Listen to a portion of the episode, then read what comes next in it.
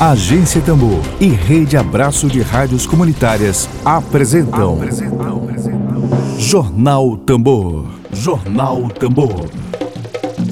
Comunicação livre, popular e comunitária. Está no ar Jornal Tambor. Jornal Tambor. Bom dia para você, bom dia para você. Vamos que vamos aqui iniciar nossa programação agora, já, já, já, já. Bom dia para você. A gente deseja para você uma ótima semana. Dedo de prosa. Dedo de prosa.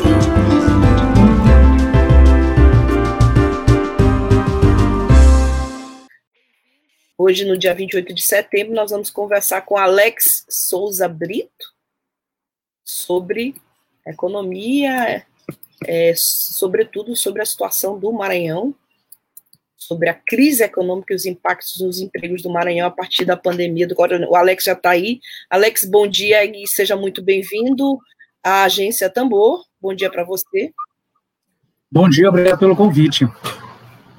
Pois é. Uh, hoje o nosso dedo de prosa é com o professor do Departamento de Economia do Programa de Pós-Graduação e Desenvolvimento Socioeconômico da Universidade Federal do Maranhão.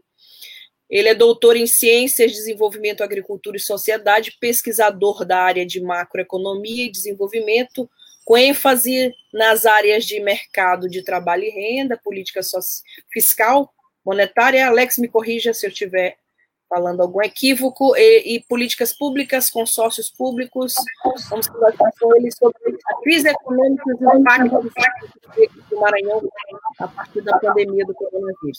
Bom, Alex, é a notícia da, da vez, a gente costuma dizer, a notícia que a gente tem repercutido desde a semana passada é que o IBGE atestou que o Maranhão é o estado que tem a maior taxa de desempregados do país Somente a Bahia teria números tão elevados quanto os do Maranhão, segundo o IBGE. Nós teríamos o número de pessoas desocupadas subindo em agosto de 445 mil, 47 mil a mais do que em julho. E a gente, eu começo te perguntando sobre é possível atribuir somente à pandemia do coronavírus esse aumento da taxa de desemprego no Maranhão? Bom dia para você, Bom, novamente. Bom dia, é uma satisfação estar novamente aqui. E no caso do Maranhão, para ser específico, a gente não deve atribuir só a pandemia em relação a isso. Eu queria fazer uma observação. A taxa de desocupação, nós fizemos um estudo que foi divulgado também na semana passada, e o que acontece? A taxa de desocupação, que é a taxa de desemprego usualmente eh, utilizada pelo IBGE, ela é um indicador que ela capta de, é, ela, ela, não capta razoavelmente o que de fato está acontecendo na economia no país, no Maranhão. Por quê? A taxa de desocupação ela é leva em consideração quem efetivamente está desocupado, mas quem está procurando alguma ocupação. Então, o que acontece? Principalmente nos primeiros dois trimestres deste ano, as pessoas deixaram de procurar emprego. Por quê? Ou por, ou por questões de isolamento, de distanciamento social, e por causa do período recessivo. Então, ninguém ia procurar emprego sabendo que não há vagas e também não ia procurar emprego correndo o risco de se contaminar. Então, quando a gente usa esse indicador, esse indicador ele capta de maneira pouco realista o que de fato acontece. O que nós usamos na nossa pesquisa foi o que a gente chama de taxa de desemprego real. O que é a taxa de desemprego real? É a taxa de desocupação velha, conhecida de nós todos, como essa que você falou aí, somando todo o pessoal que está em desalento, somando as pessoas que gostariam de alguma ocupação, mas não tem nenhum tipo de ocupação. Né? Então, veja só, os dados que nós trabalhamos e divulgamos na semana passada, o, o Maranhão era o segundo mais afetado, isso com dados de junho. E Sim. nesse dado, era de 39% quase 40%. Uhum. Então, até junho, quatro em cada dez maranhenses estavam desocupados. Essa taxa, colocada pelo, pelo IBGE, embora apresente a mesma tendência, ela é uma taxa mais baixa, porque só leva em consideração a taxa oficial e não a taxa de desemprego real. Agora, veja bem, Você perguntou, mas isso se atribui apenas à pandemia? E a minha, a minha resposta é não. Por quê? Vamos considerar o seguinte: o ano de 2015, qual era a taxa de desemprego real em 2015? A taxa de desemprego real em 2015 era de 15%, certo? Em 2015. De 2015 até 2008, ou seja, em mais ou menos três anos, essa taxa foi a 30%. Ou seja, em mais ou menos três anos, a taxa dobrou de tamanho até 2008.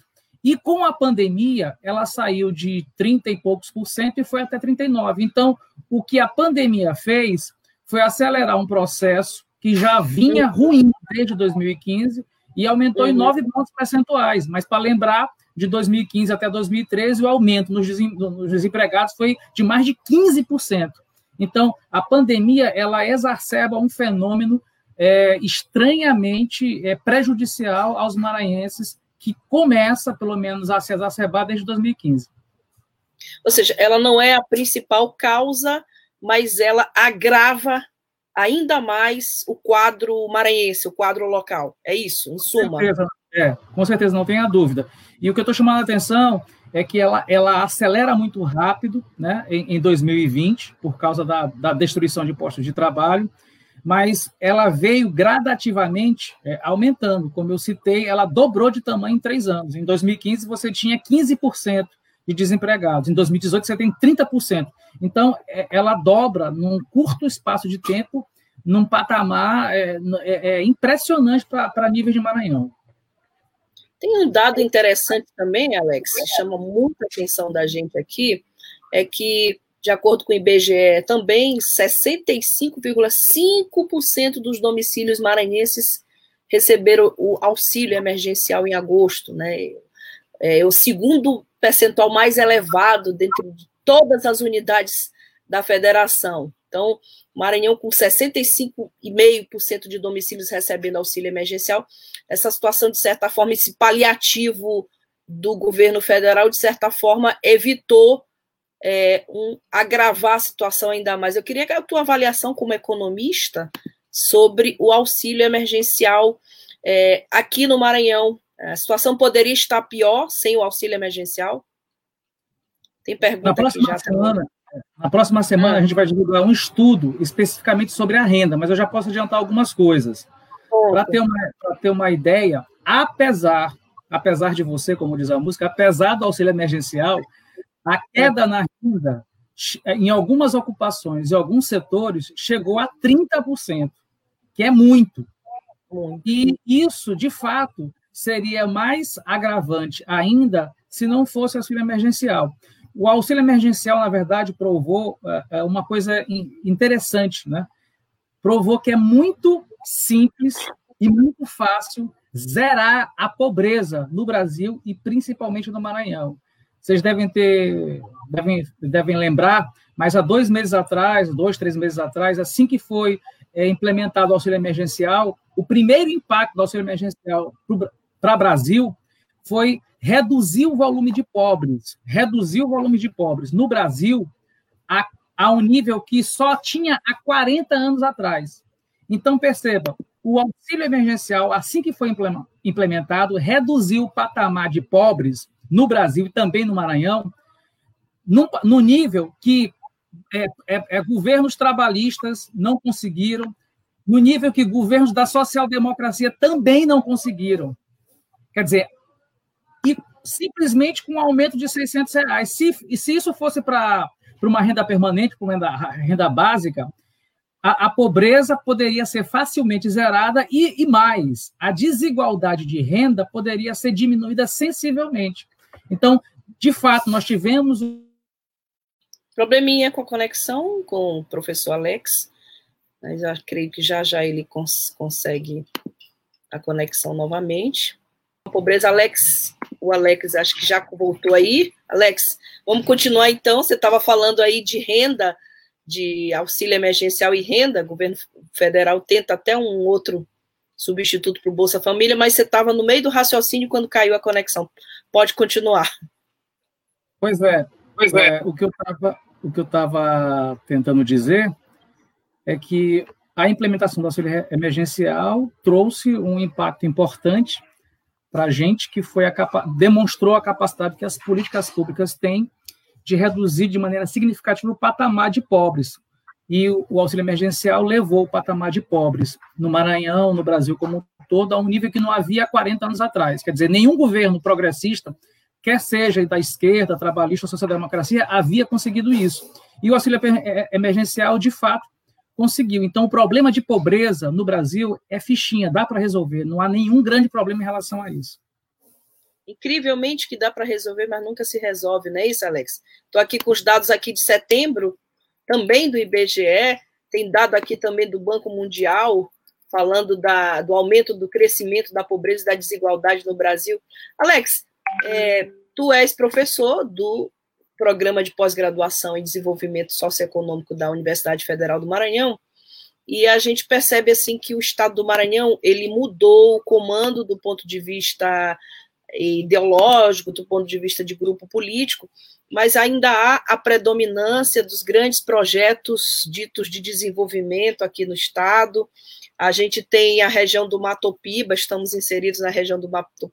O agronegócio é o grande elemento que impulsiona a economia do Estado, mas a gente continua com aquele velho clichê Estado rico de população pobre. Então, é possível é, avaliar que esses grandes projetos de desenvolvimento instalados aqui no Maranhão, Porto lá de Cajueiro, Porto é, da China com o Brasil, e todos esses grandes projetos, eles efetivamente esse ainda está em construção, não há como avaliar, mas assim, esses grandes projetos, por que, que o Maranhão, sendo um estado é, proporcionalmente muito mais rico do que o Ceará em recursos naturais, ele não consegue alavancar e não consegue sair desse mergulho profundo na pobreza há tantas décadas? Bom, a, a, primeira, primeiro aspecto é o seguinte: embora nós tenhamos potencialmente um estoque de riqueza comparativamente maior do que os outros estados, se a gente não consegue extrair, então de nada adianta essa riqueza. Então, é que se você tem uma jazida de petróleo no teu quintal, mas não consegue extrair, pouco vai te adiantar. Esse é o primeiro, esse é o primeiro ponto. Eu tenho que ter infraestrutura e condições para extrair essa riqueza. Sim. Segundo aspecto é que em economias como a nossa, economias de renda média, economias emergentes, como é o nosso caso, está é, tá provado pela literatura que o crescimento econômico, tradicionalmente, como a gente conhece, a partir de grandes projetos ou de grandes obras, eles trazem pouco impacto para a redução da pobreza e para a redução da desigualdade. Não é que eles não tenham impacto, mas o impacto é, é exíguo. Né? Então, o que, que poderia, o que, que poderia afetar de maneira significativa a pobreza e a desigualdade no Maranhão. Não seriam nem os grandes projetos, nem políticas voltadas ao crescimento econômico, mas políticas públicas. O que afeta sensivelmente a desigualdade e a pobreza é a política pública. E o maior exemplo é o auxílio emergencial. Acabei de falar. Então, em 30 dias, a pobreza saiu de um patamar absurdamente elevado e foi para um patamar que não se conhecia há 40 anos atrás na história do país. Então, essa é a questão fundamental. O foco da orientação da política de governo tem que ser em promover políticas públicas e não políticas voltadas ao crescimento econômico. Esse é o primeiro ponto. Agora, eu queria chamar a atenção para um detalhe. No caso do Maranhão, isso é sensivelmente mais problemático, porque na pesquisa que nós divulgamos na semana passada, a gente destacou isso. Os nordestinos em si, eles são mais vulneráveis, são mais vulneráveis. Em qualquer aspecto, nós somos mais vulneráveis. Mas os maranhenses, especificamente, são pelo menos dez vezes mais vulneráveis que os, os nordestinos ao ciclo da atividade econômica, ou seja, as perturbações que acontecem na economia.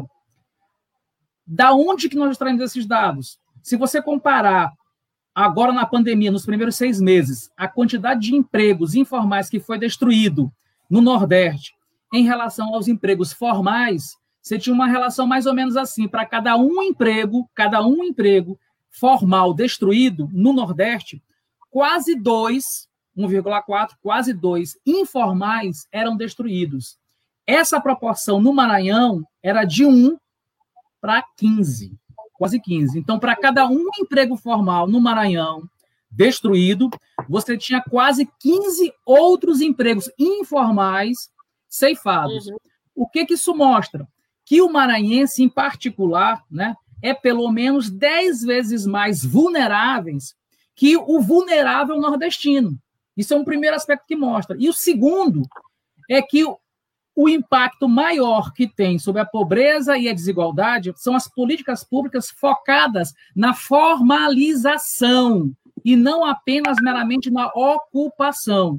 Então, ocupação é o trabalhador desenvolvendo qualquer atividade produtiva. O que os dados nos mostram é que isso não é suficiente nem para reduzir pobreza, nem para des desenvolver, é, é, reduzir desigualdade. As políticas têm que ser focadas em experiências que permitam a formalização do trabalhador. Por quê? Porque os formais, evidentemente, são muito menos vulneráveis do que os informais. E segundo, porque os informais no Maranhão são pelo menos 10 vezes mais suscetíveis do que os informais na região Nordeste. Eu estou com muita dificuldade de ouvir o, o, o professor Alex. Vocês, vocês estão com essa mesma dificuldade? Eu acho que a internet dele está aumentando um pouco a transmissão. E a minha também, pelo visto, né? É, mas, assim, professor, você consegue me ouvir perfeitamente? perfeitamente, perfeitamente. Pronto, ok. Bom, é, queria saudar também professor Vitor Coelho, historiador. Bom dia, Flávia, Lívia, professor Alexandre. Muito debate muito importante. Obrigada, professor Vitor Coelho. É, professor Alex, tem uma pergunta aqui do jornalista Benedito Lemos Júnior, jornalista da agência Tambor. A pergunta é: para reverter esse quadro, esse quadro de desemprego, de pobreza, na sua opinião, não seria necessário apostar em pequenos empreendimentos também? Agricultura familiar, tirando o foco de mega empreendimentos, eu perguntei ainda há pouco sobre mega empreendimentos, é a pergunta do Benedito Lemos Júnior. É, eu acredito que não, e eu vou explicar por quê. É, veja bem, pequenos empreendimentos e empreendimento da agricultura familiar em geral, eles têm uma taxa de criação de ocupação muito alta, isso é verdade, mas a taxa de destruição desses pequenos empreendimentos também é muita, muito alta. Então, de fato, não há nenhuma diferença entre micro, pequenos e médio empreendimentos para geração de ocupações. Isso é um ponto. O segundo ponto é que os melhores salários, a melhor remuneração e as melhores garantias e o menor risco da ocupação não está nos pequenos empreendimentos, mas estão nos grandes empreendimentos. No entanto, esses grandes empreendimentos são os mais suscetíveis quando há uma grande oscilação da atividade econômica. Então, como eu volto a insistir, qual é o que tem que se fazer? Tem que se, tem que se focar na formalização, quer seja nos grandes empreendimentos, quer seja nos médios, nos pequenos e nos micros na verdade, não é a categoria do empreendimento que vai resolver o problema, mas é a natureza do vínculo. Em outras palavras, sete em cada dez maranhenses são informais. Esse é que é a tragédia do Maranhão. Não é porque é pequeno ou se é grande. Então, o que a gente tem que fazer é aumentar a formalização dos vínculos. Ou seja, apenas três pessoas no Maranhão, três em cada dez maranhenses, é que tem proteções contra o risco iminente de grandes, é, é, de grandes proporções, como é a pandemia. Sete em cada dez maranhenses não. É por isso que eu insisto no dado de que, no caso do Maranhão, nós, os informais são dez vezes mais suscetíveis que os outros nordestinos, são dez vezes mais vulneráveis. Então, na minha opinião, o foco é a formalização dos vínculos, uma vez que sete em dez maranhenses são informais. Formalização dos vínculos, perfeito. Agora, professor Alex, assim, eu fiz parte de um governo que chamou o IPEA para cá, é, Ricardo Paz de Barros, para tentar descobrir as causas da pobreza maranhense, e na época eu lembro muito bem do diagnóstico, o Maranhão, na época, tinha 3% da população com nível superior. O Maranhão levaria em torno de 10, 15 anos para alcançar a, a escolaridade brasileira ou de outros estados, não sei ao certo com precisão os dados, mas a pergunta seria sobre essa relação entre escolaridade e empregabilidade, escolaridade renda, portanto, escolaridade como uma grande vacina contra a pobreza. É, na sua opinião, os baixos índices de escolaridade aqui do estado do Maranhão também não são determinantes na nossa situação de pobreza, de desemprego, nesses índices que estão sempre batendo no teto? Aí depende da perspectiva temporal que você que você percebe. Veja só, a escolaridade, a educação é, é uma discussão clássica na, na, na, literatura é, científica sobre o assunto, sobre a economia. Mas ela só afeta quando você está considerando o longo prazo, ou seja, quando você olha 50, 60 anos. Então, o nível de educação formal tem todo, faz todo sentido e tem todo impacto na renda do na cidadão renda. médio, mas no longo prazo. No curto prazo, não. E eu vou explicar por que, que no curto prazo a educação não é o fator preponderante para tirar a gente da pobreza ou da desigualdade de renda. Por uma razão muito simples. Não adianta você ter um contingente de pessoas educadas se a renda do maranhense é muito baixa para promover de maneira regular, regular qualquer empreendimento que produza algum bem e serviço. Vou me tornar mais claro. Por que, que os pequenos empreendimentos, ou grande parte dos empreendimentos no Maranhão, eles quebram com um, um ano e meio, com dois anos e meio? Não é porque necessariamente há má gestão. É porque no Maranhão não há um nível de renda adequado para que quem produza um bem ou quem venda um serviço o faça de maneira regular por um longo tempo. Então, os empreendimentos que, que, que, que, tem, que tem longa vida, né, que tem um, uma vida útil longa no, no Maranhão, são empreendimentos que são focalizados para uma elite, para um grupo muito pequeno. E por quê? Porque nós não temos renda. E o maior exemplo disso é uma coisa curiosamente engraçada. A gente costuma atacar o 1% mais rico.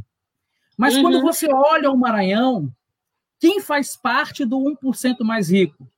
quem ganha de 3 a 5 salários faz parte do 1% mais rico no Maranhão. Então, vejam só, professores do ensino público da rede estadual, da rede municipal, taxistas, todos eles fazem parte do 1% mais rico. É para vocês terem noção, terem noção do tamanho da disparidade de renda que existe no Maranhão.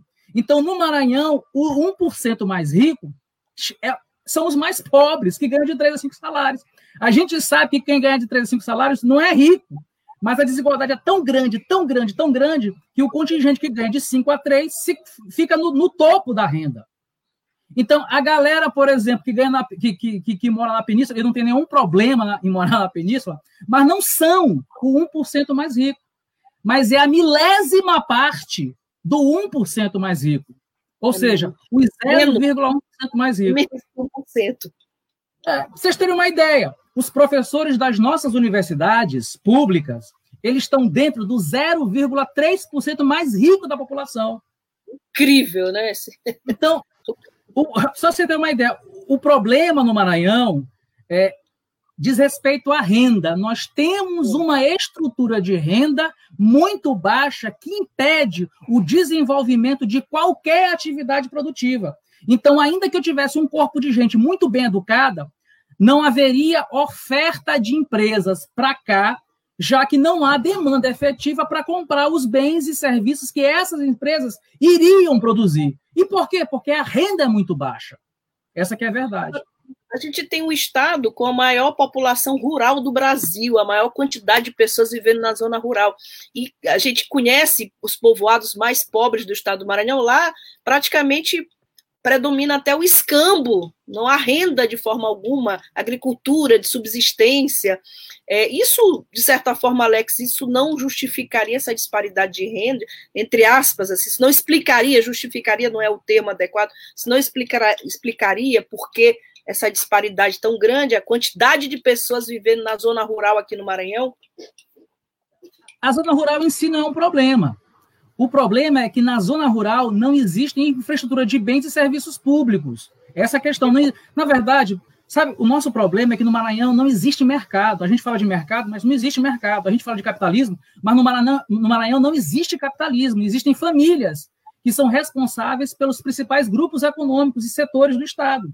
Se você tira São Luís, Maranhão é, uma é um deserto árido. Então, o problema não é se você está na zona rural ou na zona urbana. Se na zona rural houvesse uma estrutura pujante de bens e serviços, serviços públicos, houvesse uma estrutura pujante de mercado para oferecer bens e serviços, isso não seria um problema. Mas não há, porque não há renda para segurar isso. Então, se você não tem renda que segure uma demanda regular é, e não eventual, não episódica, ao longo do tempo por bens e serviços, se você não tem, o mercado não se consolida. Então, quem deveria se consolidar numa estrutura, numa estrutura como essa seria o Estado. O problema é que o Estado também é ausente. Sem dúvida. Bom, tem uma pergunta aqui do professor historiador Vitor Coelho. A pergunta para você é: se os grandes empreendimentos são mais suscetíveis a ciclos econômicos, eles também não geram concentração de terras e de poder econômico? É possível sair da dependência da produção de commodities? No Maranhão, no, no, veja só, no Maranhão, no curto espaço de tempo, é, impro, é pouco provável a gente, a gente sair é, da dependência de commodities. É, é, pouco provável. Como é que poderia ser feito isso? Se a gente é, desconcentrasse o desenvolvimento por setores. Vou dar um exemplo bem simples. Nós temos uma no, a, a, região metropolitana, ou a grande ilha, vamos dizer assim. Por que, que as pessoas têm que sair de Ribamar, de Passo do Lumiar, para comprar no centro da cidade? Não, não faz o menor sentido. Se houvesse uma política que a gente pudesse incentivar o desenvolvimento regional a partir de polos importantes que fossem concentrados a infraestrutura e as estruturas principais de oferta de bens e serviços, isso poderia ser contornado. Mas o impacto na economia como um todo ainda seria pouco. O maior impacto é da produção de commodities, é da produção de commodities.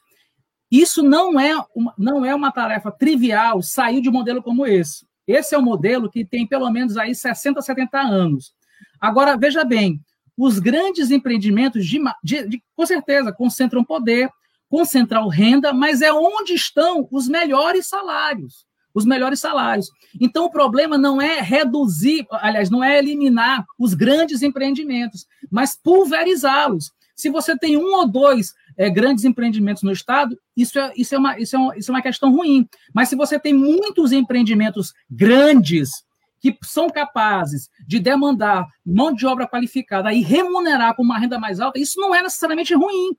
O ruim é quando você tem poucos ofertantes de é, de trabalho, de postos de trabalho, e poucos ofertantes de produtos de bens e serviços. Esse é o maior problema. E eu volto a insistir: numa situação como a nossa, o impacto fundamental deveria vir de políticas públicas focadas na formalização, na transferência de renda e na oferta de uma estrutura pública de bens e serviços que nós não temos. Certo. Bom, tem outra pergunta do professor Vitor. Professor, muito obrigada pela sua participação pela sua contribuição. A pergunta é: além de programas de transferência de renda, não seria necessário colocar no primeiro plano uma tributação progressiva? O legado de concentração de renda e riqueza é grande demais, diz o professor Vitor Coelho. Bom, nós temos dois problemas aí. É, a, a questão tributária, de fato, é importante, mas o problema da tributação não é a carga do tributo. Ou seja, não é o tamanho da carga tributária que nos torna mais pobres ou mais desiguais. Se você for comparar a carga tributária no Brasil com os países que mais gastam em, em transferência, é, gastos de renda para a população, o, o Brasil está tá, é, tá entre eles, não é maior nem menor, certo? O problema da questão tributária é que a mídia ela divulga a carga tributária bruta, que é sem levar em consideração que o Estado transfere. Quando você leva em consideração que o Estado transfere, a carga tributária no Brasil é uma, é uma das mais baixas no mundo. Certo? E isso não é divulgado. No entanto, eu não estou dizendo que a questão tributária não é um problema. O que eu estou dizendo é que a carga tributária que não é um problema. E qual é o problema? É a regressividade do tributo. Ou seja, o que tá, o, o problema que nos torna mais desiguais aqui no Brasil, no Maranhão, é porque o que eu pago de imposto de renda, o que você paga de CMS é igual que qualquer grande empresário ou mega empresário no Brasil. Esse é o problema. Então, nós temos um problema de regressividade. Vou dar só um exemplo. É, o imposto de renda. O imposto de renda deveria ser um imposto progressivo, mas no Brasil ele só tem três alíquotas. Então, ele, ele chega a ser extremamente regressivo. Japão, França, tem 12, seis alíquotas, para ter uma ideia. Só que a questão tributária, ela se resolve essencialmente pelo governo federal. Então, o governo estadual ou o governo municipal tem muito pouco poder ou influência para promover uma mudança nesse sentido. Mas onde o governo estadual e o governo municipal têm poder para afetar a desigualdade de renda, que não seja necessariamente discutindo ou alterando questões tributárias, é em políticas de transferência. E aqui eu vou dar um exemplo importante. O município de Maricá, no Rio de Janeiro, desde 2003, implantou um programa municipal de renda mínima, que conseguiu, em 2003, incluir 7 mil beneficiários. Hoje, inclui quase 50 mil. Conseguiu, conseguiu criar uma moeda, vejam só, uma moeda virtual, que não, obviamente não é o real, e permitiu que essa moeda fosse é, convertida por troca de bens e serviços para uma rede de mais de 5 mil estabelecimentos, sem criar inflação, sem criar uma moeda real. Ou seja, o Estado de Maricá cria um banco público, é, cria uma moeda virtual, faz com que essa moeda virtual, virtual seja aceita por 5 mil estabelecimentos e permite que as pessoas mais vulneráveis acessem bens e serviços através de uma moeda virtual. Então, é perfeitamente possível fazer, no plano estadual ou no plano municipal, políticas de redução de pobreza significativas, de redução de desigualdade de renda, sem passar por questões que são mais estruturais, como a questão tributária. Bom, professor Alex, a gente já está no minutinho final aqui da, da nossa conversa, mas é, não posso lhe deixar encerrar essa transmissão sem lhe perguntar, diante do quadro econômico nacional, momento de crise profunda, agravada pela pandemia de coronavírus, é possível ver alguma luz no fim do túnel? Esse ano é um ano perdido para a economia brasileira, na sua opinião? Em 2021 é possível que a gente retome? Eu sei que prognósticos não são coisas muito científicas, mas assim, com base na sua leitura de cenário econômico, esse ano de 2020 é um ano perdido ou há possibilidade ainda de recuperação em 2020? Olha, se 2020 é um ano perdido, depende de, que aspecto a gente está analisando, né? Se a gente, é do ponto de vista das relações. Pois é, do ponto de vista, do ponto de vista econômico, de fato, não há o que se falar. Nós já tivemos, nós, nós já tivemos uma queda no segundo trimestre que chegou a quase 10 pontos percentuais. Provavelmente, provavelmente vai chegar no final do ano com algo em torno de 5 a 6 pontos percentuais, né? Quer dizer, nós já vimos mal das pernas nos anos anteriores, e agora com a pandemia vai, vai, vai o, o, buraco vai, vai, o nível do buraco vai ser maior. No entanto, eu quero dizer uma coisa, é, há uma perspectiva do seguinte sentido: se nós tivermos uma aprovação de uma renda básica, uma renda permanente, pelo menos em torno de 350, 400 reais. Eu sei que é, que é meio romântico pensar nisso, mas provavelmente nós sairíamos melhor da crise do que estamos. Se não houver os, os atuais patamares do BPC e do Bolsa Família, não terão condições de fazer reverter o impacto que houve no emprego e na renda das famílias é, é, com a pandemia. Não haverá a menor condição. A única condição possível para isso é que nós tenhamos alguma política semelhante ao do auxílio emergencial para que possamos reverter num curto espaço de tempo. E curto espaço de tempo eu falo em meses. Eu falo em um, dois meses. Mas se nós não tivermos isso, se não tivermos isso, e tivermos apenas o BPC como já conhecemos, e o Bolsa Família como conhecemos, e a taxa real de desemprego ir continuar avançando para cima de 39%, como é o caso hoje no Maranhão, os prognósticos serão os piores possíveis. Até porque, embora nós tenhamos destruído vários é, milhares de empregos, a retomada desse emprego, ela não é celere, ela tende a ser relativamente lenta. Lamentavelmente. Professor Alex, nós agradecemos sua participação hoje aqui, os esclarecimentos. Obrigada pela participação. Boa tarde, até mais. A todos que nos acompanham, a gente agradece pela audiência, desejo uma boa semana, estaremos de volta amanhã. Fé na vida, fé no mundo, fé no que virá. Até amanhã. Tchau, tchau. Boa tarde.